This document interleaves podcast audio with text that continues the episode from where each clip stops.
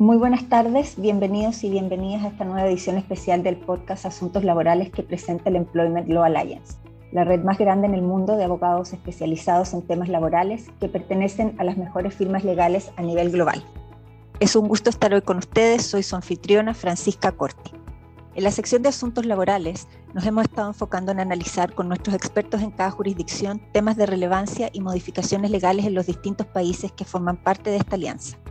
Antes de saludar a nuestro invitado, les recordamos a quienes nos escuchan que nos disculpen en caso de que exista algún problema con la calidad del sonido. Estamos todos conectados de manera remota respetando las medidas sanitarias en cada país. En el programa de hoy tenemos la oportunidad y el gusto de conversar con Víctor Cabezas, asociado del equipo laboral de las firmas Pérez Bustamante y Ponce en Ecuador. Hola Víctor, ¿cómo estás? Muchas gracias por unirte a esta conversación el día de hoy con nosotros. Hola Francisca, eh, mucho gusto y muchas gracias por la, por la entrevista y un saludo a todos quienes nos escuchan aquí en el podcast de ELA. Víctor, bueno, a propósito de la pandemia, muchas adecuaciones se han estado eh, presentando en el ámbito laboral a propósito del teletrabajo. Uno de los grandes temas y que ha sido muy discutido en distintas jurisdicciones ha sido el denominado teletrabajo. Cuéntanos eh, en Ecuador eh, ¿qué ha ocurrido o si existe alguna regulación en el caso del teletrabajo transfronterizo? ¿Es esta una tendencia laboral en Ecuador? ¿Se ha presentado este tema? Muchas gracias, Francisca. Yo te diría al inicio, el teletrabajo fue el gran salvavidas de la economía ecuatoriana eh, cuando, cuando, cuando empezó toda la crisis. En realidad nosotros veníamos con una tendencia legislativa muy conservadora, eh, quitamos el contrato por horas, quitamos el contrato a plazo fijo, el contrato indefinido es la, forma de contratación por excelencia, indemnizaciones muy altas para salir, o sea, nuestra, nuestro sistema laboral eh, empezó a, digamos, a, tener una tendencia supremamente protectora. Em, y no teníamos mayor movilidad laboral en el momento en que llegó la pandemia. Entonces, de un, momento a otro, estuvimos todos recluidos, confinados, un, un, estado de excepción, salvo para actividades esenciales, todos los que podían, eh, los, que, los que no estaban en la cadena de abastecimiento de alimentos, en salud, etcétera, tenían que estar en su casa. Y no teníamos ninguna norma ni ninguna herramienta jurídica verdaderamente útil para salir adelante. Ecuador no tenía ley de teletrabajo, había un reglamento muy sencillo por ahí, pero en definitiva no teníamos unos elementos eh, jurídicos útiles para salir de la crisis. Y entonces se tuvo que dictar un acuerdo ministerial, que es, digamos, un reglamento infralegal para regular una suerte de teletrabajo de emergencia.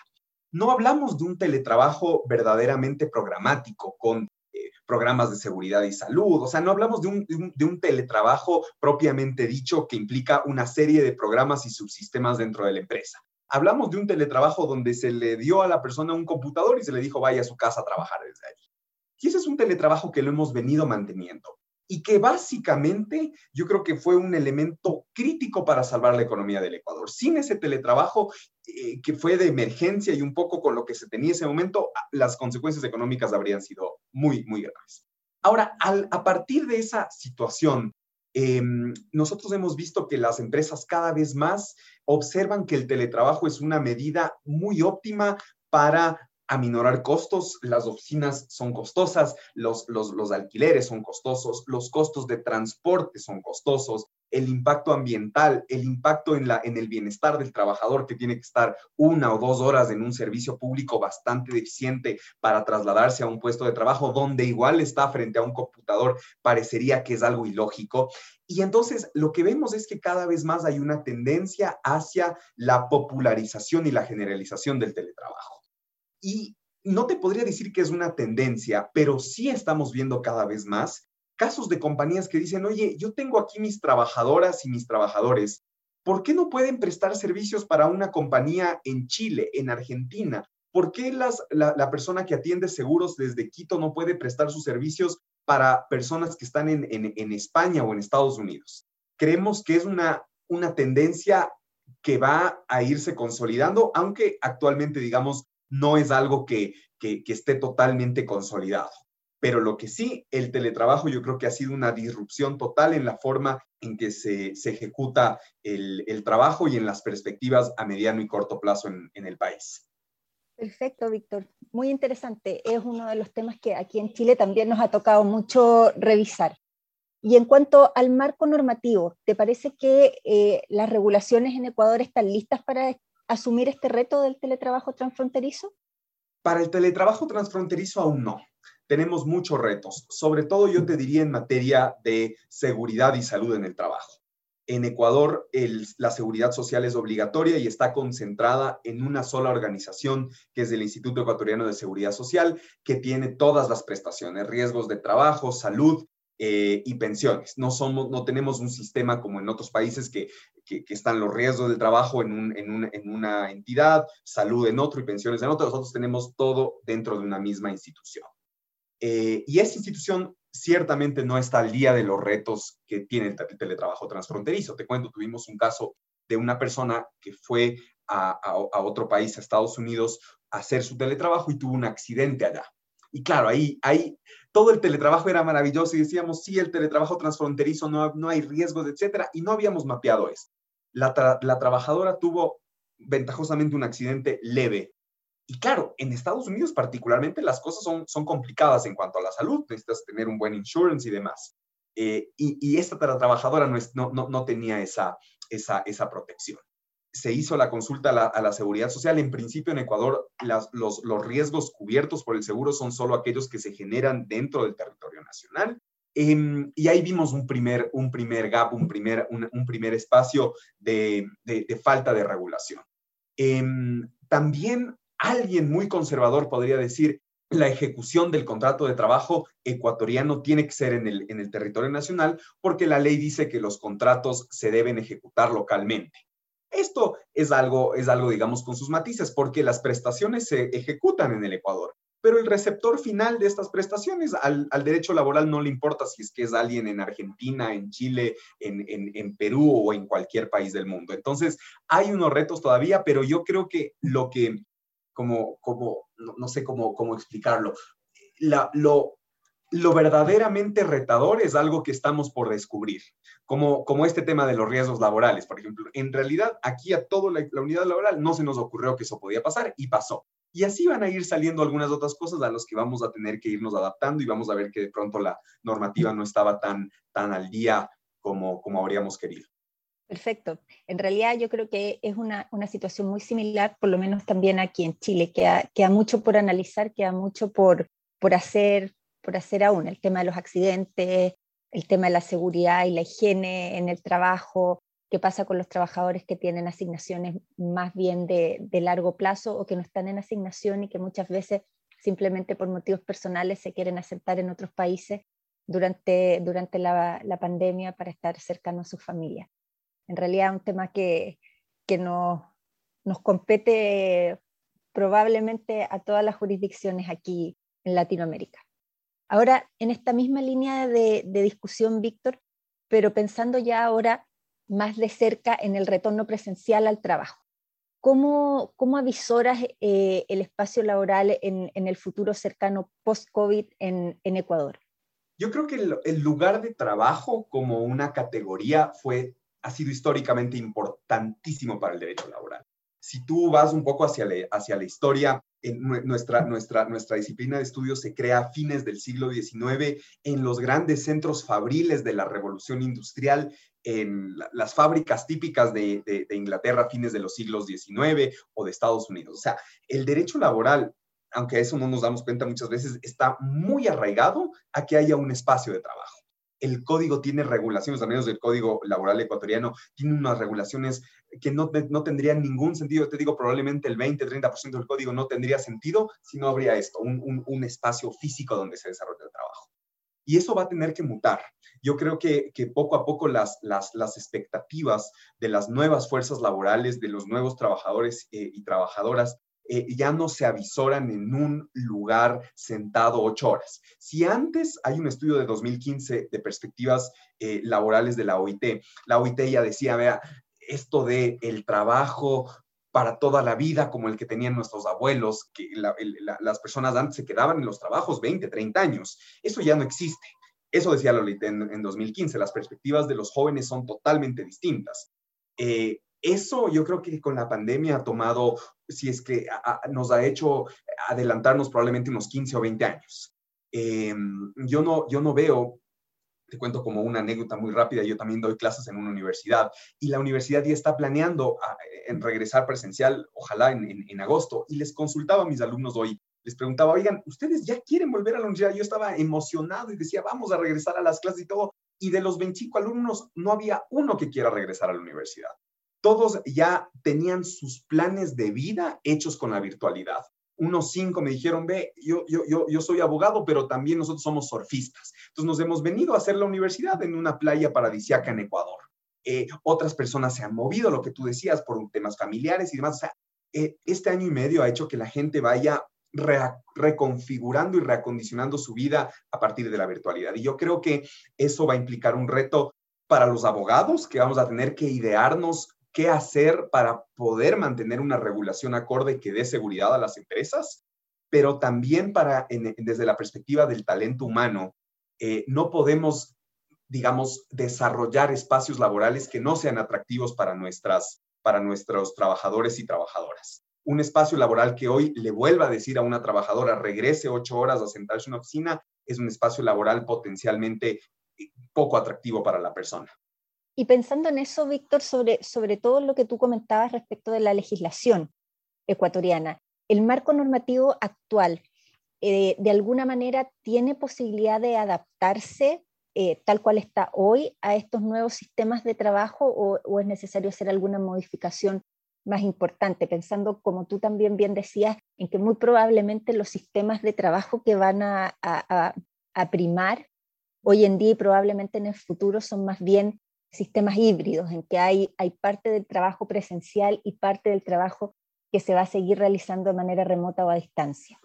Sí, eh, gracias Francisca. Eh, en julio de 2020 se dictó una ley en Ecuador que creó el contrato de teletrabajo y que es bastante amplio. Entonces yo te diría, hoy sí en Ecuador tenemos un marco normativo que nos permite.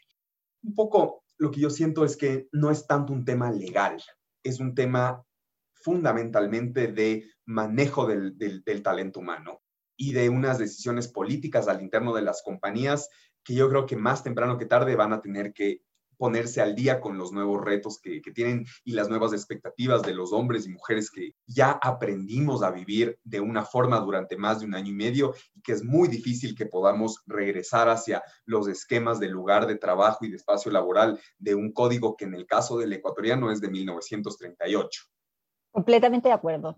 Yo, también creo que la, hoy día los equipos de recursos humanos tienen una, tarea muy grande por delante, que es en el fondo adecuar estas nuevas formas de trabajo a las culturas de las organizaciones, que muchas veces vienen, vienen siendo culturas más bien presencialistas, que, tienen mayor interés en, en, el estar en la oficina, en el estar en el lugar de trabajo, que finalmente en el resultado de los trabajadores. Entonces, es un tema también en desarrollo. Y, bueno, y finalmente te, llevo a otro tema que tiene también relación con la, con la pandemia, pandemia, con el coronavirus, y que tiene, que tiene que ver con la vacunación y con el análisis que se está haciendo en muchos países a propósito del deber de cuidado de los empleadores sobre los trabajadores respecto de la obligatoriedad o no de la vacunación en contra del coronavirus. ¿Qué ocurre en Ecuador respecto de, este tema? ¿Es hoy día eh, legal obligar a un trabajador a, vacunarse? Es un tema muy complejo. Eh, nosotros en realidad no estamos tan avanzados como, como, como, tu país en vacunación, que es en realidad un, un, referente mundial incluso de, en el tema. Nosotros vamos bastante más lejos que ustedes. Pero en cuanto al tema jurídico, hay mucha, mucha controversia.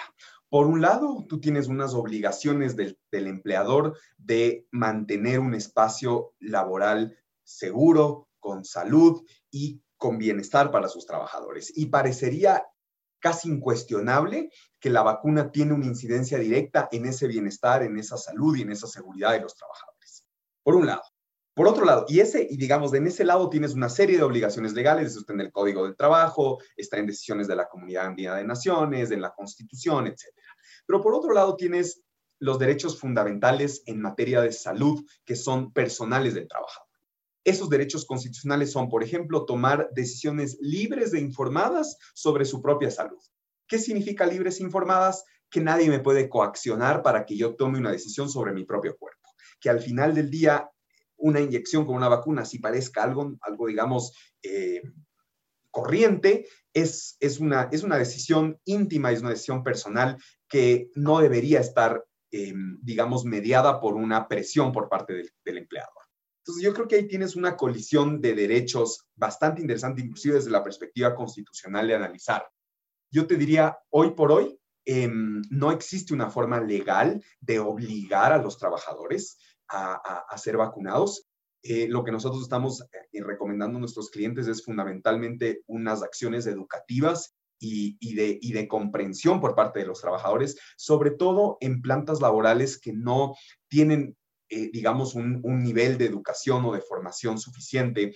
Em, corren rumores, las redes sociales, etcétera, la vacuna te deja estéril, la vacuna tiene todos estos efectos eh, secundarios, etcétera. Entonces, creemos que más allá de un tema de coacción de la ley o del empleador debe ir por un lado de, educación y de conciencia, porque de lo, de, por otra parte tienes los derechos constitucionales a tomar decisiones libres e informadas sobre tu propio cuerpo, que nosotros creemos no puede estar interferida por una obligatoriedad laboral.